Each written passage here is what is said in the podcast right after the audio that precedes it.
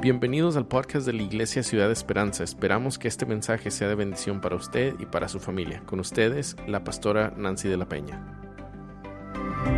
Señor les bendiga esta mañana. Qué gusto verlos, qué gusto saber que estamos bien, qué gusto que algunos que estaban fuera los estamos encontrando, algunos están de vacaciones y eso también son buenas noticias, amén. Quiere decir que están bien y que están disfrutando estos días con toda la precaución del mundo como debemos de hacerlo en estos, en estos momentos, pero estoy alegre con el Señor de que nos permite estar aquí y de verlo y adorar a Dios juntos, a todos los que están en casa, gracias por conectarse, a los que nos van a ver más tarde, gracias por conectarse y estar atentos a lo que la palabra del Señor dice en esta mañana. Al final es lo que queremos, amén, que la palabra de Dios nos hable. Queremos que la palabra de Dios resuene en nuestros oídos, que la palabra de Dios haga eco y nos transforme. Así que si en esta mañana esta es tu oración, ¿por qué no te pones de pie junto conmigo? ¿Y por qué no levantas tu mano al cielo? Nada más le dices, Señor, necesito que tú me transformes. Necesito que tú me hables. Necesito que tú hagas tu obra en mi vida. Hay muchas cosas, Dios, alrededor de mí que demandan mi atención pero en este momento me quiero enfocar en ti. Hay muchas circunstancias, Señor, que están arrebatándome la paz, pero en este momento mi pensamiento está cautivo en tu presencia. Hay muchos momentos en mi vida en los que me siento atribulado y confundido, pero en esta hora abro mi oído y abro mi corazón y abro mi mente para que seas tú el que me hables, el que seas tú el que me guíes que seas tú el que me transformes. En esta hora, Señor, yo me comprometo con tu palabra, Dios, que si eres tú el que lo dice, Señor, soy yo el que voy a ser transformado y el que voy a obedecerte sin importar las consecuencias de esa obediencia. En el nombre poderoso de Cristo Jesús, que tu Espíritu Santo, Señor, y tu presencia maravillosa sea la que venga Dios a tomar nuestras vidas y venga a transformarnos y a traer bienestar, paz, salud, Señor, a nuestros cuerpos. Que mientras tu palabra es predicada, Señor, que la potencia de tu palabra sea suficiente, Dios, para sanar al enfermo, para restituir al caído, para traer fortaleza al que se siente hundido, para levantar al que se siente atribulado en esta mañana. En el nombre poderoso de Jesús te lo pedimos. Nuestro corazón está abierto, nuestra mente está lista, Señor, y estamos listos para que tu Espíritu nos hable en esta hora. En el nombre poderoso de Cristo Jesús. Amén, Ciudad de Esperanza. Amén, amén, amén. Puede tomar su lugar, puede tomar su lugar. Ah, ¿Sabe que en, este grupo de personas que estamos aquí reunidos en este momento, habemos ah, tanta variedad? Y si no me cree, déjenme nada más hago un poquito de escándalo. ¿Dónde están los mexicanos? Y se vieron muy, se vieron muy lentos, hermanos. ¿Dónde están los mexicanos? ¿Y los salvadoreños? ¿Y los hondureños? ¿Y los puertorriqueños? Creo que se escuchamos Puerto Rico que todos los demás. Pero Dios ha sido bueno con nosotros que en ponernos en un lugar en donde podemos ser ministrados unos a otros a través de las diferentes gracias que Dios nos ha regalado. ¿Cuántos de los cowboys hay aquí? uh, ¿Cuántos de los patriotas hay aquí? Creo que es por ahí. ¿Cuántos de Kansas City hay aquí? Ahí está Yeye. ¿Sabe que ayer nos pasó algo muy chistoso? Sus abuelitos le mandaron dinero por su cumpleaños y, y lo llevamos de compras para que él comprara lo que quisiera con el dinero que le mandaron sus, sus abuelos de allá de México. Y él llegó a una tienda y compró un jersey. Y les voy a pedir perdón, hermanos, por lo que voy a decir a todos, porque llega un momento en que los hijos toman decisiones por sí mismas. Amén. ¿Cuántos sabemos eso? Y a veces esas decisiones nos avergüenzan un poquito. JJ fue y compró el jersey de Kansas City. Gracias por respetarlo en su cumpleaños, hermano. Y el señor que se lo vendió le dice, ¿qué? ¿No eres un cowboy fan? Y ella le dice, no, yo soy de los Kansas City. Y le empezó a hablar acerca de, del quarterback que tienen y que es muy bueno. Y entonces el muchacho le dice, ok, nada más tienes que saber esto. Felicidades, felicidades por escoger un equipo al que no todos le van. Pero tienes que saber esto, tú le estás yendo a este equipo porque va ganando y porque tiene muy buena temporada. Cuando yo estaba de tu edad, los Washington, los, ah, el equipo de Washington era súper bueno y yo me uní a él. Y cuando me uní a él, jamás volvió a ser igual. Nunca volvieron a ser buenos, pero yo tuve Miren, aquí está Andrew tomando fotos. ¿Cuántos dan un aplauso por nuestros niños que tienen talentos y gracia delante del Señor? Y le dice este, le dice este muchacho, jamás volvió a ser un buen equipo Washington, pero yo supe que tenía que guardarle lealtad a mi equipo en las buenas, en las malas y en las feas. Así que le dijo a prepárate, porque no nada más de subirte al camión, no nada más es de subirte al equipo de los ganadores, sino quedarte con ellos en las buenas y en las malas. Así que como que lo alertó antes de venderle ese jersey que ustedes saben que no son cosas baratas. Y le dijo, ¿estás seguro que quieres comprar esto? Y dijo, ya, ya, sí, ¿vas a estar con este equipo siempre? Sí, voy a estar con este equipo siempre. Ahora, ¿cuántos tenemos esa experiencia con los Cowboys? sobre todo los que experimentamos los Cowboys de los 80, principios de los 90 y que estábamos acostumbrados a ganar y que nunca más hemos vuelto a experimentar ese gozo de la victoria y del campeonato. Pero este es nuestro año, amén, hermanos. No se ve muy bien, pero ahí vamos, ahí vamos, ahí vamos. Bueno, pues ya allí se nos cambió de equipo y que el Señor lo bendiga en su nueva vida, con, la, con su nueva familia donde se va a ir a vivir. Yo recuerdo que tenía 18 años cuando saqué mi credencial de votar por primera vez en México y era todo un, momento histórico en el país. El partido ah, principal del país había estado en el gobierno por 70 años y por primera vez alguien de la oposición podía llegar a la presidencia. Así que todos los jóvenes obviamente estábamos con lo nuevo, estábamos con la esperanza del cambio y yo pues me uní. Y yo le dije a mi mamá, mamá, yo voy a votar por la oposición. Y mi mamá dijo, tú te vas de la casa el día que votes por la oposición. Nosotros somos el partido primordial y principal y por 70 años hemos, hemos votado por él y, y, no vas a regresar a la casa si tú votas por la oposición. Y por supuesto me lo decía medio jugando y medio en serio. Por supuesto yo tenía 18 años y fui y hice lo que quise. voté por la oposición. Me acuerdo que estaba en un concierto de Marcos Vidal cuando anunciaron que había ganado la oposición. Y nos salimos todos a, los carros, empezamos a, manejar por Monterrey, porque yo estaba, yo estaba en Monterrey en un concierto ese domingo. Y empezamos, todos empezaban a sonar todos los claxons, las banderas, se hizo todo un alboroto, porque sentíamos que pertenecíamos a un cambio. Amén. ¿Cuántos se han sentido así? Sentíamos que pertenecíamos a un grupo. Quizá muchos de ustedes en algún momento se unieron a una pandilla y sintieron que esa pandilla era por su posibilidad de cambio, era su posibilidad de sobrevivencia. Y por esa pandilla ustedes hicieron lo que fue necesario para pertenecer a ella. Quizá ustedes se aliaron a cierto equipo de deportes o a cierto partido político o a cierto movimiento importante. Yo recuerdo que en mi adolescencia estaba el movimiento zapatista de liberación nacional en Chiapas y yo traía todas las playeras del subcomandante Marcos y traía la playera del Che Guevara y andaba toda emocionada por las calles y cuando llegué a la escuela bíblica todos decían, ella no es cristiana, es socialista. ¿Y ¿Por qué? Porque mi radicalización y la de ellos había hecho que nos apartáramos tanto que habíamos creado un estereotipo el uno del otro y ese estereotipo se odiaba uno al otro. Amén pero sentimos que pertenecemos a algo, que pertenecemos a una tribu, que pertenecemos a un grupo, que pertenecemos a una banda, a una pandilla, y sentimos que nos tenemos que defender entre nosotros y nos tenemos que aislar de los demás. El unirnos a grupos es completamente natural, es decir, nos juntamos con las personas que tenemos más afinidad. Y mientras más cerrado y mientras más cohesión haya en ese grupo, va a ser más complicado entrar o salir. Decían de la mafia, ¿verdad? El que entra ya no sale, porque es un grupo cerrado, con demasiada cohesión, nos perteneces para siempre. Lo mismo dicen de ciertas pandillas, lo mismo dicen de ciertas sectas religiosas, lo mismo dicen de ciertos grupos políticos. Sin embargo, es lo mismo que le dijo el muchacho ayer, ayer que compró su jersey de los Kansas City. Le dijo, ya no vas a salirte, cuando estén en las malas tú vas a ser un fan y vas a ser leal. ¿Estás seguro? Y ella casi juró lealtad.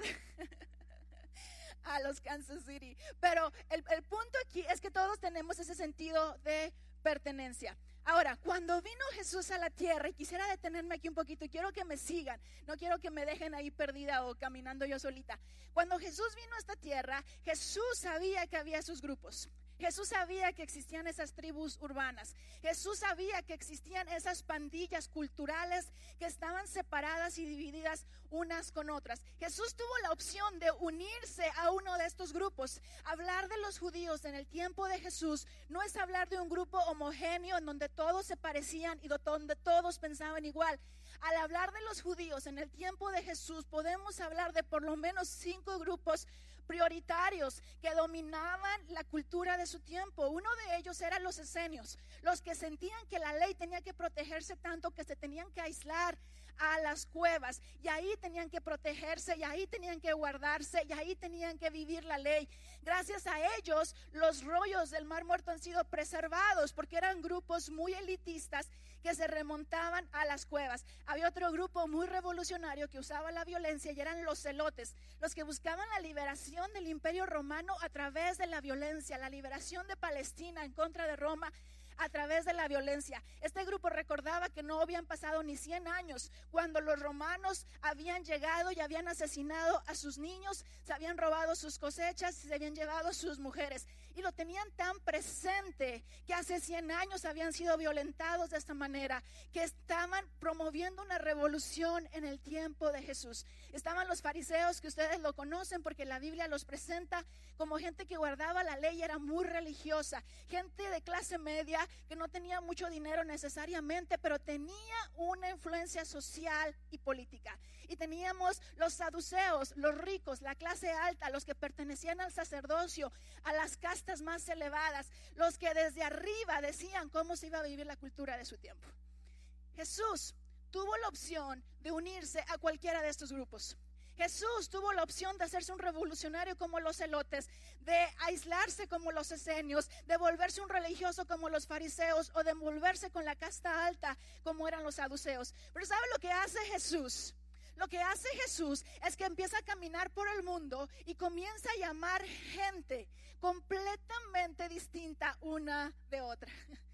¿Se acuerda cuando se encuentra con Juan el Bautista? Y Juan el Bautista refleja a Jesús, empieza a llamar la atención hacia Jesús y dice, he aquí, el Cordero de Dios, el que quita el pecado del mundo al que yo ni siquiera soy digno de desatar las correas de sus sandalias. ¿Saben quién era Juan el Bautista? Juan el Bautista murió murió porque le cortaron la cabeza, porque le hizo una crítica al gobierno y le llamó inmoral al gobierno. Y le dijo a Herodes, es inmoral que le quites la mujer a tu hermana. Tú eres un gobierno corrupto e inmoral y vendido. ¿Y qué pasó con Juan el Bautista? Le cortaron la cabeza. Le entregaron la cabeza en un plato a una muchachita que sabía bailar muy bien. Él era un seguidor de Jesús. Juan el Bautista era alguien que cuando vio a Jesús reconoció en Cristo el Mesías, el enviado, el que bautizaba con Espíritu Santo y con fuego. Dos discípulos, Andrés y Pedro, estaban siguiendo a Juan el Bautista en medio del desierto y en medio del desierto se convierten a Jesús y siguen a Jesús con las mismas ideas reaccionarias de Juan el Bautista. Pero no solamente los llamó a ellos, sino que llamó a Mateo, al que era aliado del gobierno, al que trabajaba para Roma, el que cobraba los impuestos, el que era considerado un traidor en su momento, el que era considerado un traidor de su pueblo, de los suyos. Y va caminando Jesús y se sienta con Mateo o con Leví y empieza a cenar en su casa. Y en su casa lo llama, sentado y rodeado, como le decían en ese momento, lleno de publicanos y de pecadores. Mateo, un recolector de impuestos. También llama a Simón, alguien que se le conoce como el celote. Y ustedes ya les acabo de explicar lo que eran los celotes. Un revolucionario, alguien que quería cambiar el momento de su tiempo a través de la violencia y a través de la fuerza para mover sus ideales. Alguien que quería terminar con el dominio de Roma y tener una Palestina libre. Había luchado por décadas hasta que escucha el llamado de Jesús y abandona todo y sigue a Jesús. Encontramos a Santiago y Juan, unos hermanos, hijos de un hombre rico que tenía su negocio y una cuadrilla de trabajadores que dejando todo, dejando todo, se van a seguir a Jesús.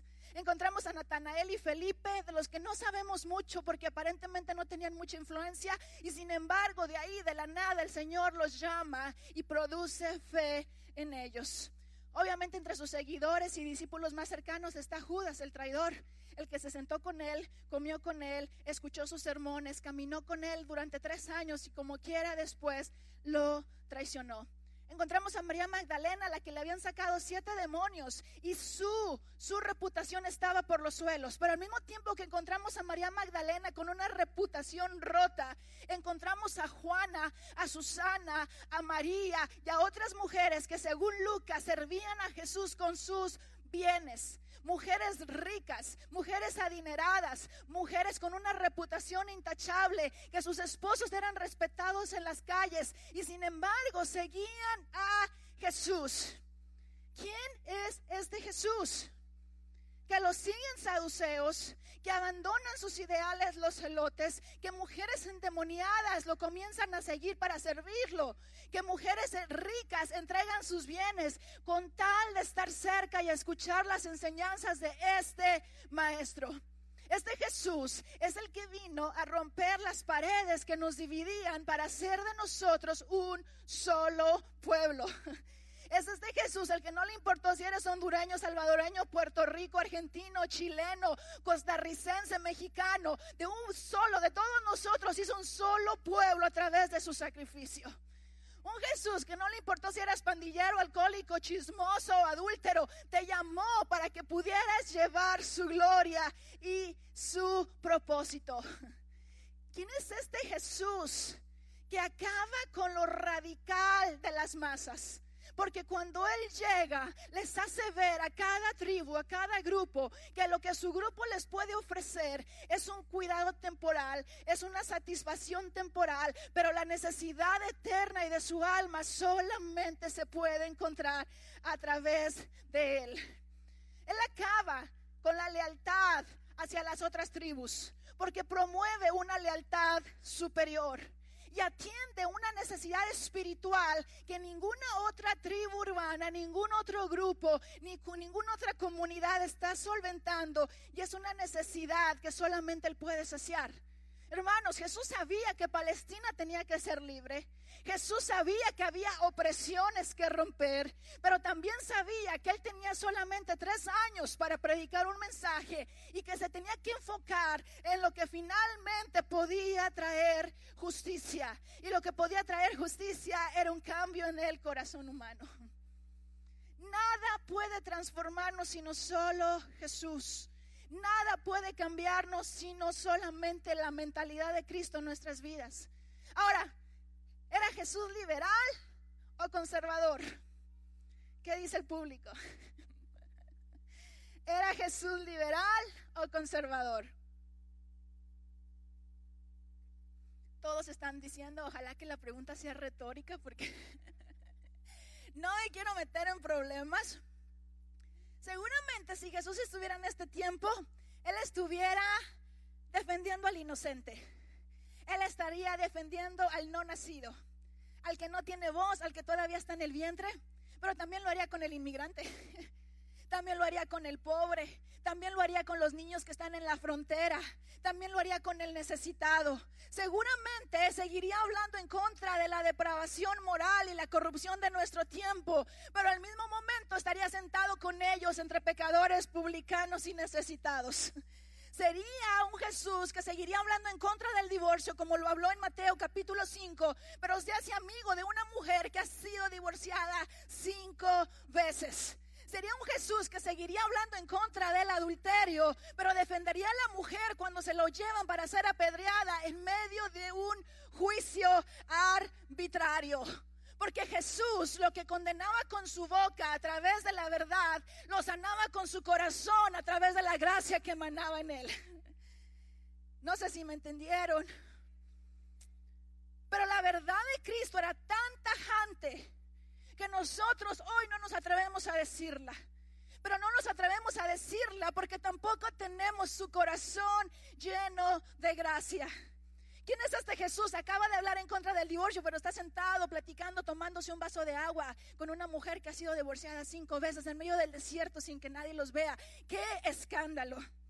¿Quién es este Jesús que acaba de hablar en contra del adulterio? Sin embargo, ahora está con una mujer semidesnuda ahí en el suelo defendiéndola, diciéndole a los demás, no la pueden atacar porque el que esté libre de pecado que tire la primera piedra. Y uno a uno se fueron hasta que Jesús le dice, ¿dónde están los que te acusan? Yo tampoco te condeno, vete y no peques más. Este Jesús lleno de gracia y lleno de verdad. Este Jesús que su boca transmitía una verdad que no puede ser retada a pesar del paso de los años y de los siglos. Pero una gracia en la que nosotros seguimos experimentando, en que siendo aún pecadores, Cristo murió por nosotros. Qué increíble Jesús, que no tenía que hablar en contra del gobierno, ni tenía que enajenarse con algún tipo de grupo, porque su vida era su mejor protesta. Su vida era su mejor protesta. Jesús nunca rompió la ley. Jesús nunca se fue en contra de Roma. Sin embargo, murió crucificado por Roma y por los judíos. ¿Qué estaba rompiendo Jesús? Que ni siquiera eran sus palabras, era su vida. Era su vida que ponía en jaque mate a los religiosos cuando sanaba a alguien en sábado diciéndoles hipócritas. Si se te cae un buey en un pozo, tú lo vas a sacar en un día de reposo. Pero tú no quieres que yo libre a este hijo de Jacob de su angustia. Este Jesús que cuando lo quieren tentar en contra del gobierno tira una moneda y dice al César lo que es del César y a Dios lo que es de Dios. Un Jesús que protestaba con su vida. Jesús nunca encajó en un subgrupo. Jesús nunca encajó en ninguna tribu. No se retiró como los esenios, no violentó como los, como los celotes, no se elevó como los fariseos, no se aprovechó del sistema político como los saduceos, porque él reconocía que había una necesidad mayor. Mateo 15, del 17 al 19 dice, no entienden ustedes que lo que entra en la boca va al vientre y es echado en la letrina. Pero lo que sale de la boca, del corazón, sale. Y esto contamina al hombre. Porque del corazón salen los malos pensamientos, los homicidios, los adulterios, las fornicaciones, los hurtos, los falsos testimonios, las blasfemias. Este es uno de los pasajes más agresivos de Jesús. Porque Jesús está diciendo, la basura que tú arrojas cuando vas a hacer popó en el baño está más limpia que tu corazón. Lo que tú comes va al vientre, del vientre a la letrina. Y a ti te da asco. Y no te has dado cuenta que es en tu corazón donde sale todo lo perverso. Esto se lo dice a los fariseos cuando llegan los fariseos y le dicen, ay Jesús, tus discípulos no se lavan las manos cuando comen. Y Jesús le responde con esta dureza. Es de tu corazón donde salen los malos pensamientos, los homicidios, los adulterios, las fornicaciones, los hurtos, los falsos testimonios, las blasfemias. No viene de afuera, no viene del infierno, no viene de Satanás, viene de tu propia concupiscencia que alimenta tu corazón. Jesús, sin palabras, protestaba en un mundo caído. Pero nuestro mundo hace lo opuesto. Protesta con sus labios, pero su corazón sigue siendo injusto. Y nos quejamos del gobierno, nos quejamos como sociedad de nuestro gobierno. Sin embargo, el gobierno solamente es un reflejo de nosotros. El gobierno es representante de la sociedad a la que gobierna. Así que cuando vimos ese debate entre los dos candidatos a la presidencia todos nos quejamos de cómo se estaban gritando, de cómo no debatieron, de cómo no compartieron ideas, de cómo se insultaron. Pero nosotros cuando vamos al trabajo, a la escuela o aquí mismo en la iglesia, no sabemos debatir, solamente insultamos, llamamos nombres y quitamos autoridad a través de falsas acusaciones del otro. Ya nuestro gobierno nos representa. En México, en países tercermundistas, tenemos una frase que decimos, tenemos el gobierno que merecemos. Y es triste. Pero tenemos un gobierno corrupto porque la sociedad es corrupta. Tenemos un gobierno inmoral porque nuestra sociedad es inmoral. Cuando se dio el Blackout Day para eh, ir en contra de toda esa injusticia racial y de los asesinatos de afroamericanos en manos de autoridades, un 95% se calcula de los norteamericanos, americanos en este país, pusieron en sus redes sociales una pantalla negra para estar en contra de la injusticia racial. Quiere decir que el 95% de nosotros estamos de acuerdo que hay una división racial importante y que creemos que debemos de pelear en contra de ella. Sin embargo, nos seguimos peleando entre nosotros. Nuestra boca protesta, pero nuestro corazón todavía tiene injusticia. Nuestra boca habla, pero nuestro corazón todavía está manchado por el pecado. Seguimos con una propaganda de radicalización y nos alejamos unos de otros. Jesús se interesa en el individuo, no en el estereotipo político. Jesús sabía que la samaritana era su enemiga política, pero Jesús estaba más interesado en su corazón que en su postura política. Amén. ¿Sí están conmigo? Cuando Jesús ve al individuo, se da cuenta que la necesidad es la misma. Sea esenio, sea celote, sea fariseo, sea saduceo, sea lo que sea, su necesidad es la misma, necesita salvación, porque el pecado ha dañado la imagen de Dios en sus vidas y nadie puede restaurar esa imagen sino solo Jesucristo mismo.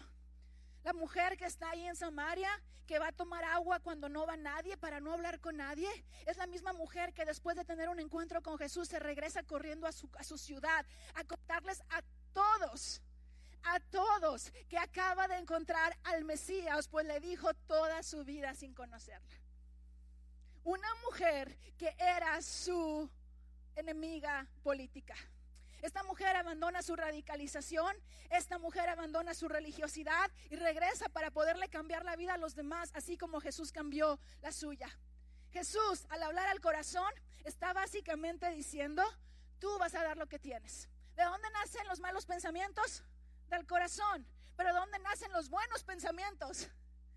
En el corazón. Tú no vas a dar lo que no tienes. Tú solamente puedes ofrecer lo que está aquí adentro. Solamente puedes ofrecer lo que Dios ya te ha dado. El agua se puede transformar en hielo, se puede evaporar, pero sigue teniendo los mismos elementos. Porque el agua no puede producir nada que no tenga ella misma. Los humanos no podemos producir nada que Dios no haya puesto nosotros primero. Por eso creamos, por eso innovamos, por eso avanzamos tecnológicamente, porque Dios ha puesto ese espíritu creativo en nuestras vidas de innovación. Pero, pero cuando dejamos que la imagen de Dios se robe o sea robada por el enemigo, por nuestro pecado, por nuestra concupiscencia, entonces nuestro corazón se empieza a convertir en una cueva de ladrones. En lugar de ser un templo de oración. Antes de engancharte con una pelea política, antes de agarrarte del chongo, haz preguntas abiertas. Escucha a la otra persona. Porque la quizás no, no, es tan diferente a ti. Quizás solamente está buscando una solución diferente a la que tú estás ofreciendo, pero están viendo la misma necesidad. Cuando esa persona esté hablando, escucha activamente. No estés pensando cómo le vas a responder, no estés pensando cómo se la vas a regresar, no estés pensando en el último Twitter que leíste que usó el sarcasmo para desacreditar a la otra persona. Escucha activamente. Cuando escuches activamente, identifica la necesidad de esa persona y comprométete a orar por ella. Porque todos en este país, sin importar la esquina a la que pertenezcamos, necesitamos buscar al Señor con todas nuestras fuerzas. Comprométete a orar por esa persona. Y cuando esta persona se abra, explícale bíblicamente la verdad del asunto.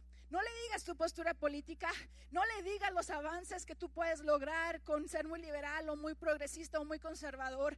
Háblale de lo que la palabra de Dios dice. Háblale de lo que Jesús vino e hizo. Háblale de cómo Jesús transformó tu corazón. La mujer samaritana se peleó con Jesús porque la mujer samaritana decía, Jesús, tenemos que adorar en el monte. Y Jesús decía, no, tenemos que adorar en Jerusalén. Pero llegó un momento en que Jesús le dijo, va a llegar un momento, va a llegar un tiempo en que los verdaderos adoradores adorarán al Padre en espíritu y en verdad. Es decir, poco va a importar el monte y poco va a importar el templo, poco va a importar ser liberador, libertario o liberal o conservador. Los verdaderos adoradores van a encontrar su transformación cuando adoren al Padre en espíritu y en verdad. Porque tales adoradores Dios está buscando que lo adoren. Respeta cuando las personas tengan su postura. Así como se te hace difícil salir a ti de tu mentalidad, de tu tribu, de tu grupo, de tu comunidad, para ellos también lo es. Y a veces es un asunto de orgullo el abandonar sus ideas. Y hay una moral muy hipócrita en nuestro mundo que está siendo sostenida por los medios de comunicación, por las redes sociales. Y esa, mentira, esa moral hipócrita no puede ser transformada sino solamente a través de una verdad eterna presentada a través de Jesús. No vamos a luchar en contra de todo un estereotipo y un monstruo que se ha formado dentro de este ámbito político que estamos viviendo en este momento. Hay monstruos peleando unos contra otros estereotipos peleando unos contra otros. Y los seres humanos y la iglesia tienen el riesgo de perderse en medio de esta pelea. Después de la, de la reforma protestante, después de 1517, Martín Lutero le dejó, tradujo la Biblia en alemán, porque la Biblia solamente se podía leer en latín. Y una de las reformas que hizo Lutero es transcribir la Biblia en alemán para que cada pueblo tuviera la Biblia en su idioma autóctono. Cuando la gente comenzó a leer la Biblia, se dio cuenta que no estaba apoyada en la verdad bíblica la idea de que hubiera señores feudales o dueños o nobles y campesinos. Así como les habían dicho mucho tiempo, es el orden divino que haya señores feudales, nobles y reyes y campesinos, y los campesinos tienen que servir a los grandes. Y la gente cuando comenzó a leer la Biblia en su idioma se dio cuenta que esta verdad no estaba sustentada. Y comenzó una revuelta. Y la Iglesia Católica culpó al movimiento protestante porque le dio demasiada información al pueblo y el pueblo no supo qué hacer con la información. Lutero tuvo que escribir. Y esto fue lo que escribió. Si me quiere escuchar tantito. Esto fue lo que escribió. Le dijo, en revueltas muy violentas estaban robando, estaban quemando propiedad, estaban, estaban asesinando, eran, eran revueltas muy, muy, muy sangrientas. Obviamente, revueltas que estaban siendo motivadas por siglos de opresión. Y esta es la reacción de Martín Lutero. Martín Lutero dice, ustedes nobles, les escribe a los ricos, no están peleando en contra de cristianos, pues los cristianos no se opondrían de esa manera a ustedes. Los campesinos, es decir, los cristianos no los robarían, los cristianos no quemarían sus propiedades, los cristianos no los asesinarían, los cristianos no violarían a sus mujeres. Así que cuando ustedes dicen que están yendo en contra de cristianos, no, están yendo en contra de campesinos que no conocen a Jesús y que su destino es el infierno. Eso es lo que dice Martín Lutero. Y a los campesinos les dice, los campesinos tampoco están peleando contra cristianos. Están peleando contra tiranos, están peleando contra enemigos de Dios, están peleando contra los perseguidores de hombres, están peleando en contra de los asesinos del Espíritu Santo. Y el juicio de Dios está por encima de los dos. Martín Lutero lo que quiere decir en, esta, en medio de esta revuelta es, no me vengan a decir que un grupo es cristiano y que está utilizando la Biblia y el nombre de Dios para quemar, para violar, para asesinar, para destruir. Pero tampoco me vengan y me digan que otro grupo está usando la Biblia, la palabra de Dios y el nombre de Dios para violentar, para tiranizar, para mantener un gobierno, para decir que hay un orden natural y por eso los campesinos tienen que permanecer pobres el resto de su vida. Ninguna de las dos posiciones es cristiana, les dice Martín Lutero. Esta revuelta tiene un final muy triste porque Martín Lutero lo presionan tanto que llega un momento que oprime nuevamente a los campesinos y la revolución se tiene que postergar por siglos. Pero es importante ver esto cómo en cada época ha habido este grupo que ha querido utilizar el nombre de Dios para su propio beneficio. Y Martín Lutero lo que, lo que quiere hacer es deslindar de la figura de Dios a las conductas y comportamientos anticristianos. ¿Están conmigo? Cada quien puede tener una postura y cada quien quiere tener a Jesús de su lado. ¿Es Jesús liberal? Amén. ¿Es Jesús conservador? Amén. Todos queremos tener a Jesús de nuestro lado. Lo que dice aquí Martín Lutero es, no confundas el que tú estés utilizando a Jesús y el nombre de Dios cuando tu comportamiento es completamente anti Jesús anticristiano. Así que tengan cuidado, habla Martín Lutero, no pienses que estás peleando contra tu hermano porque ese no es tu hermano, estás peleando en contra de un enemigo de Dios mismo. Prácticamente se resume en esto, tú no puedes promover justicia con un corazón injusto. Amén. ¿Lo quieren repetir conmigo? Tú no puedes promover justicia con un corazón injusto. Tú no puedes estar buscando la justicia si tu corazón está lleno de odio, de maldad y de injusticia. Ahora, a veces nos enojamos y decimos que todos tenemos que pensar igual, todos tenemos que estar en la misma línea. No, el Evangelio es multicultural. El Evangelio salva a todos. Necesitamos demócratas lavados por la sangre del Cordero. Amén. Necesitamos republicanos lavados por la sangre del Cordero. Amén. Necesitamos que purifiquen sus partidos desde dentro. Amén. Necesitamos una nación que se vuelva a Dios, no de nombre, sino de arrepentimiento. Amén. El cristianismo se ve de muchas maneras. Miren aquí nosotros mismos. El cristianismo fue pensado de manera multicultural, así lo pensó Dios. La Biblia fue escrita en tres idiomas. La Biblia fue escrita en hebreo, en griego, en arameo. Si Dios hubiera pensado tener una sola línea, hubiera escogido una nación, un idioma y se hubiera quedado con ese. Pero el Señor nos imaginó así. Juan cuando escribe Apocalipsis y ve esa visión, dice, hay gente de todo lenguaje, de todo pueblo, de toda tribu y de toda nación, adorando al Cordero de Dios. Dios nos imaginó así. Dios nos imaginó con problemas culturales, con roces sociales, con diferentes backgrounds. Dios así lo hizo. Ahora, capítulo, primera de Pedro, capítulo 3, del 13 al 15 dice, y a ustedes, ¿quién les va a hacer daño si se esfuerzan en hacer el bien? Dichosos si sufren por causa de la justicia. No teman lo que ellos temen, ni se dejen asustar. Más bien, honren a Jesús en su corazón como Señor. Estén siempre preparados para responder a todo a todo el que les pida razón de la esperanza que hay en ustedes, pero háganlo con qué? Háganlo con qué? ¿Le regresan tantito? Con mansedumbre y con reverencia. Mi versión dice con gentileza y respeto. Háganlo con gentileza y respeto, manteniendo la conciencia limpia, para que los que hablan mal de su buena conducta en Cristo se avergüencen de sus calumnias. Es decir, tú puedes tener una influencia cultural, una influencia política, una influencia social, ¿y quién te va a hacer daño si tú estás tratando de hacer el bien? Dichoso cuando te persiguen por causa de la justicia. No tengas que tener el temor que ellos tienen y te asustes como ellos se asusten, pero Siempre, estás siempre tienes que estar preparado para defender la razón de tu esperanza. La razón de tu esperanza va a fundamentar tu postura social, cultural y política. Tú no pasas por el filtro de la política tu fe. Tú pasas tu política por el filtro de tu fe. ¿Está muy confuso? Tú no piensas política, tú no piensas la Biblia a través de tu postura política. Tú piensas tu postura política a través de la Biblia. ¿Qué es lo que la dice la Biblia para sustentar lo que creo? No al revés. Que déjame ver qué es lo que creo para ver qué es lo que tomo de la Biblia.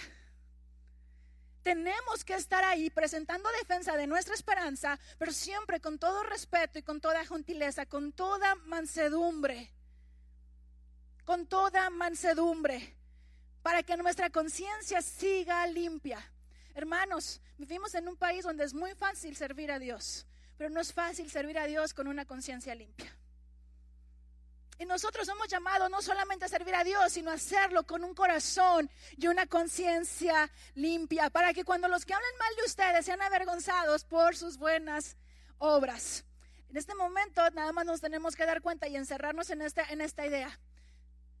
Sin el propósito de Dios en nuestra vida, sin esa esperanza que profesamos de la que habla Pedro, entonces nuestro propósito va a desaparecer.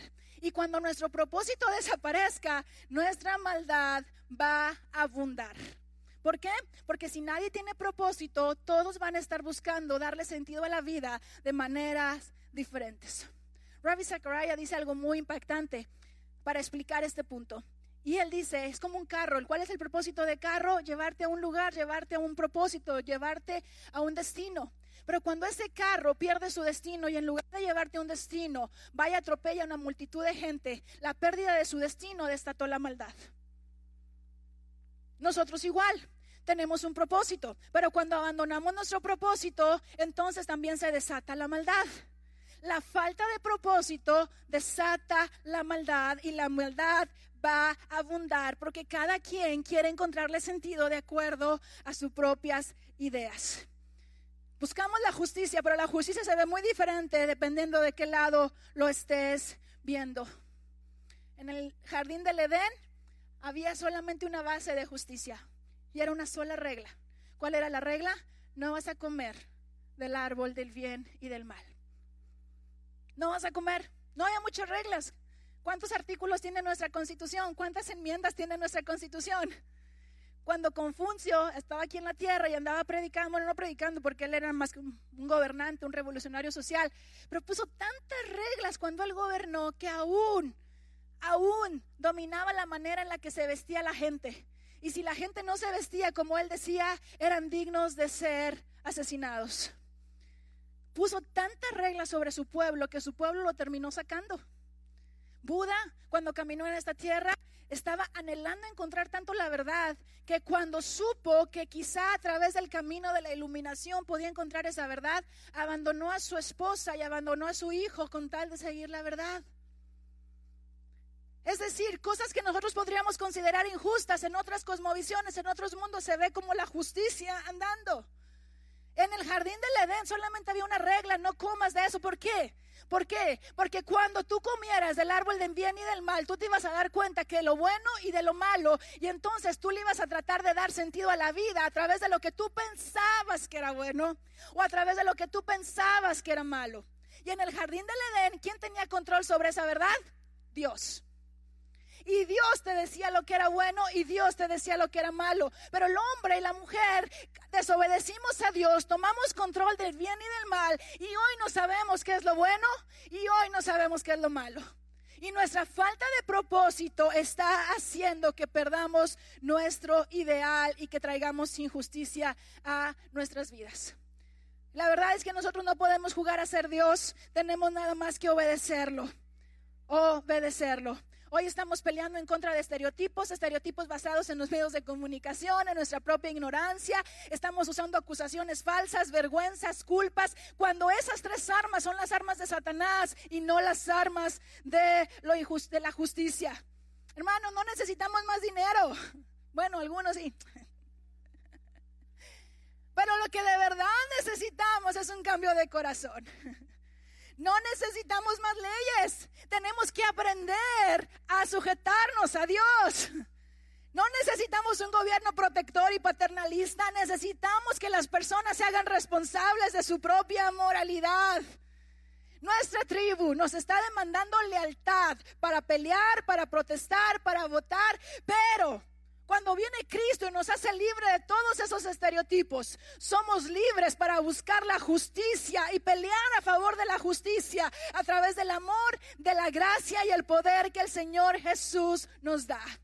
En Efesios 2.14 dice, porque Él es mismo, Dios mismo, Jesucristo mismo, es nuestra paz quien de ambos pueblos hizo uno, derribando la pared intermedia de separación. Si hoy quiero que se quede algo en nuestro corazón, es decirte que tú no tienes que andar buscando una tribu, tú no tienes que andar buscando un lugar de pertenencia, tú no tienes que andar buscando una esquina cultural o social o política. Yo te quiero decir que tú como hijo de Dios ya perteneces a un pueblo, ya tienes una familia, ya tienes una tribu, tu lealtad y tu corazón están sometidos ante el Dios que todo lo puede y todas las circunstancias que atraviesas tienes que verlas a través de la lealtad al reino de Dios. No, yo no tengo que andar buscando con quién concuerdo. He encontrado la validez de mi vida y de mi propósito en Jesucristo. Y no le importó que yo fuera una reaccionaria política. Y no le importó que a lo mejor alguien más fuera un conservador puro. Y no le importó que alguien más le perteneciera al gobierno. De ambos pueblos hizo uno, derribando la pared intermedia que nos separaba. Y ahora somos hermanos. Nos queda un mes casi, casi. Van a ser las votaciones. Y quién sabe cómo se vaya a poner este país. Pero la iglesia no depende de eso.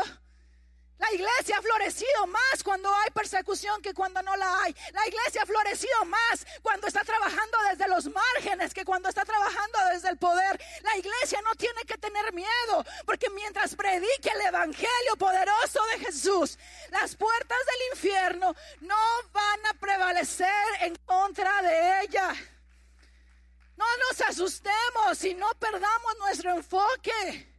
Nosotros no tenemos que defender la iglesia. Lo único que se nos pide a nosotros es defender nuestra salvación con temor y con temblor. De la iglesia se encarga Jesús. De la iglesia se encarga su dueño. De la iglesia se encarga su rey. Solamente mi trabajo es que yo tenga mi conciencia limpia delante del rey que me salvó. Tengo mis ideas. Tengo mis propias opciones políticas. Puedo estar en alguno de los dos polos. Puedo estar en medio de las ideas. Sin embargo, todo lo que creo, lo que pienso, lo que voto, lo que peleo, la búsqueda de mi justicia, no es en base a lo que este mundo me está diciendo, ni de estereotipos baratos, ni de una moral hipócrita. Está basada en la palabra y el poder y la lealtad que le debo a mi rey. Él es nuestra paz. Así como un cuerpo es uno y tiene muchos miembros, pero todos los miembros del cuerpo, aunque son muchos, constituyen un solo cuerpo, así también es Cristo. Pues por un mismo espíritu todos fuimos bautizados en un solo cuerpo, ya judíos o griegos, ya esclavos o libres, y a todos nos dio a beber del mismo espíritu, porque el cuerpo no es un solo miembro, sino muchos. Si el pie dijera, ¿por qué no soy mano? No soy mano, no soy parte del cuerpo. No por eso deja de ser parte del cuerpo. Y si el oído dijera, ¿por qué no soy ojo? Entonces no soy parte del cuerpo, pero no por eso deja de ser parte del cuerpo. Si todo el cuerpo fuera ojo, ¿qué sería del oído? Si todo fuera oído, ¿qué sería del olfato? Ahora bien, Dios ha colocado a cada uno de los miembros en el cuerpo según le agradó. Y si todos fueran un solo miembro, ¿qué sería del cuerpo? ¿Qué sería del cuerpo? Sin embargo, hay muchos miembros, pero un solo cuerpo. Y el ojo no puede decir a la mano, no te necesito, ni tampoco la cabeza a los pies, no os necesito. Por el contrario, la verdad es que los miembros del cuerpo que parecen ser los más débiles son los más necesarios. Y las partes del cuerpo que estimamos menos honrosas, a estas las vestimos con más honra, de manera que las partes que consideramos más íntimas reciben un trato más honroso, ya que nuestras partes presentables no lo necesitan. Mas así formó Dios el cuerpo, dando mayor honra a la parte que carecía de ella, dando mayor honra a la parte que carecía de ella, a fin de que en el cuerpo no haya división. Diga conmigo, no haya división sino que los miembros tengan el mismo cuidado unos por otros. Y si un miembro sufre, todos los miembros sufren con él. Y si un miembro es honrado, todos los miembros se regocijen con él. Ahora bien, vosotros sois el cuerpo de Cristo y cada uno individualmente un miembro, un miembro de él. Jesús no solamente llamó a sus discípulos para enseñarles cómo vivir. Jesús llamó a sus discípulos tan diferentes unos de otros para enseñarles a vivir juntos. Iglesia, ese es nuestro reto. No, este púlpito no va a servir para decirte por quién votar, ni qué valores tú vas a considerar más importantes que otros. Este púlpito nada más te va a recordar que en medio de toda esta polarización política, tú recuerdes quién es el que te salvó, quién es el que te llamó. No tengas miedo, que tu voto no sea por miedo, que tu voto sea por convicción en los valores que Dios ha puesto en tu corazón y en tu vida. Y a través de eso el nombre de Dios sea glorificado. Que cuando enfrentes a alguien que no piensa igual que tú, tú puedas abrir tu corazón, hacer preguntas abiertas, abrir tu oído y escuchar atentamente, comprometerte a orar por y si acaso es necesario traer luz a través de la verdad bíblica para que en todo sea honrado Jesús. ¿Por qué no nos ponemos de pie en esta hora? Y si la política no es la esperanza del mundo, y si las riquezas no son la esperanza del mundo, y si la elevación social no es la esperanza del individuo, entonces tenemos que volver a decir, como los muchachos esta mañana, Jesucristo basta. Jesucristo basta. Jesucristo basta.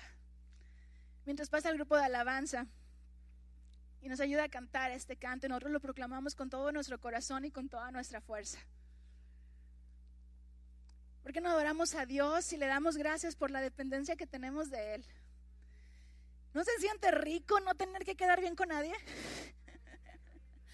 No pertenecemos a ninguna tribu.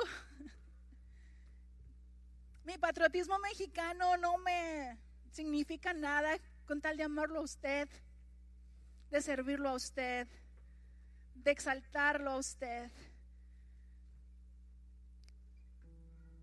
Mi postura política es basura si la uso como arma en contra de mi hermano o de mi hermana.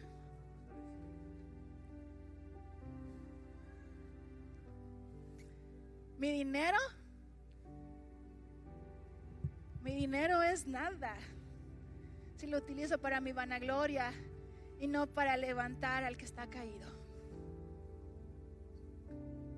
Tu identidad ya está comprada por un precio de sangre. A lo mejor tú te vas a llamar demócrata, pero antes de demócrata eres cristiano. A lo mejor tú eres republicano, pero antes de republicano tú eres cristiano. A lo mejor tú eres Hernández, pero antes de ser Hernández tú eres... No hay ningún Hernández, sí, sí hay. cristiano. A lo mejor tú eres de la peña como yo, Ajúa. Pero antes de ser de la peña, soy cristiana. A lo mejor tú eres de los Cowboys o de Kansas City. Lo reprendemos en el nombre de Jesús. Pero antes de esas divisiones simples, temporales, pasajeras, somos cristianos. Esperamos que este mensaje haya sido de bendición para su vida. Si deseas más información sobre nuestra iglesia, búscanos en las redes sociales o en nuestra página web ciudadesperanza.org.